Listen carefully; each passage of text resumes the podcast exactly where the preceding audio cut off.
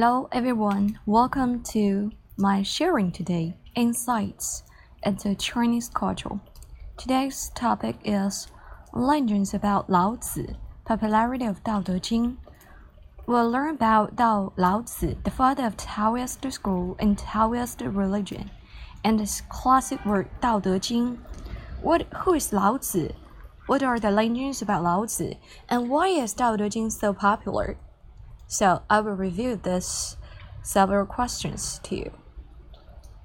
Lao is Chinese pinyin, also known in the West as Lao and Lao Tzu, and his surname is Li and given name is Er. He was known as Bo Yang and Lao Dan. Some some say that Lao and Li were varied forms of the same surnames in ancient times.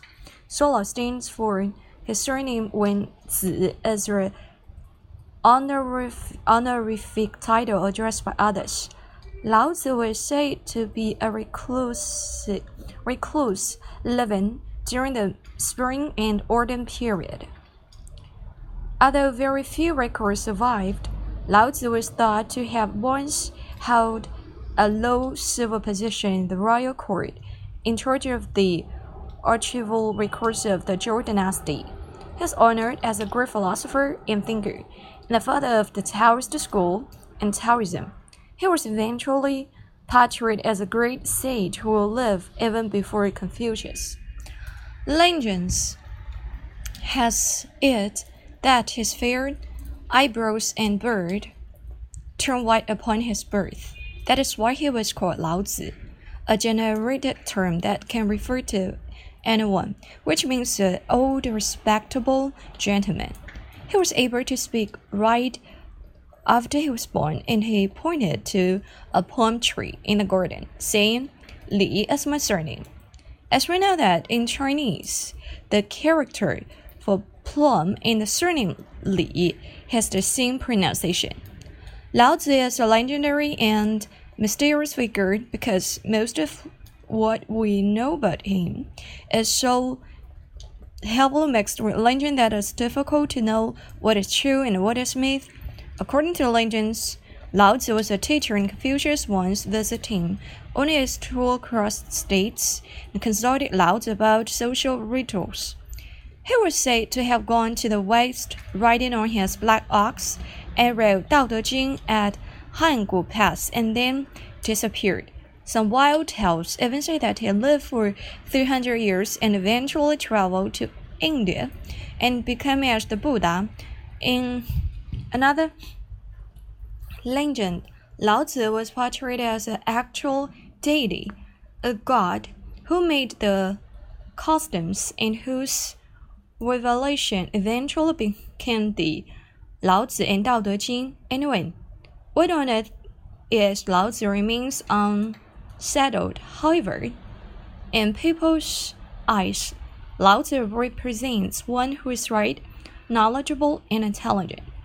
Dao De Jing Lao Tzu was written around the 6th century BC and is generally believed to be written by Lao Tzu. Dao De Jing is also known as classic of the way and virtual and consists of both prose and poetry with only 5,000 Chinese characters, with 81 chapters. It is divided into two parts, Dao, the way, and De, the virtual. In Dao De Jing, the, uh, the philosophical elaborations range from the essentials of human nature to the practice of the government with a focus on relationship between human behavior and the way of the way or Dao and De, which are two essential conceptions of Dao, Taoism. Since its first introduction into Europe possibly as early as 15th century, it has been the most widely translated philosophical work of ancient China in the world. Well over a hundred different renditions of the Taoism classic have been made into English alone, not to mention the dozens in German, French, Italian, Dutch, Latin, and other European languages. For example, Lin Yutang mentioned in his book that the wisdom of China and India that he has ever saw in nine versions of Dao De Jing in Germany, 12 in English, and he himself also translated into English.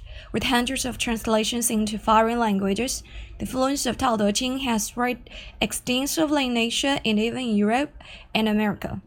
Why is such a Chinese book from ancient times so popular?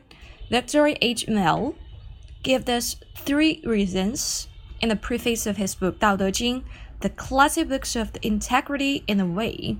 First of all, both philosophical and religious Taoism consider Dao De Jing as a fundamental text as a fundamental text and the heart of Tao or the way, What is the uh, centerpiece of the Chinese religion thought. Despite the different interpretation of different schools and sects, all agree that there is a single dominating way that encompasses everything in the universe. As such, the Tao Te Ching shares crucial points of similarity with other major religious scriptures the world over.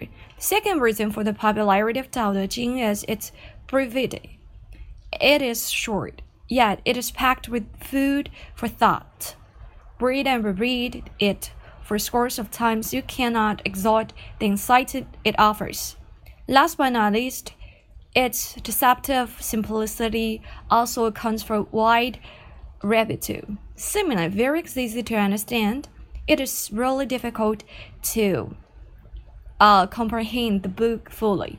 Paradox is the sense of Tao Te Ching. Even scholars with a solid grounding in classic Chinese cannot be sure that he can grasp what Dao De Jing, the old master, is really saying in his pithy maxim.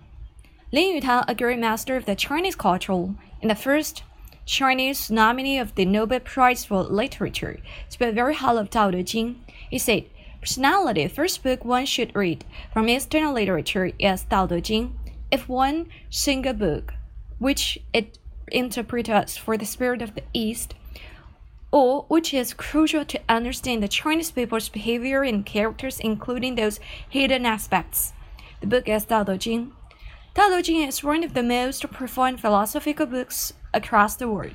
Short as it is, the book has played a tremendous role in the development of Chinese culture. It became the basis of Taoism, the school of philosophy parallel to Confucianism in ancient China. Thought of Tao Lao Tzu formed the foundation of Taoism, the most influential ingredients school of religion in China. It has also exerted a direct impact on the characteristics, trains of thought, and aesthetic sensibilities of the Chinese nation. Today, Dao De Jing still plays a role in the development of Chinese thinking. This is the end of today's session. Thank you. See you next time.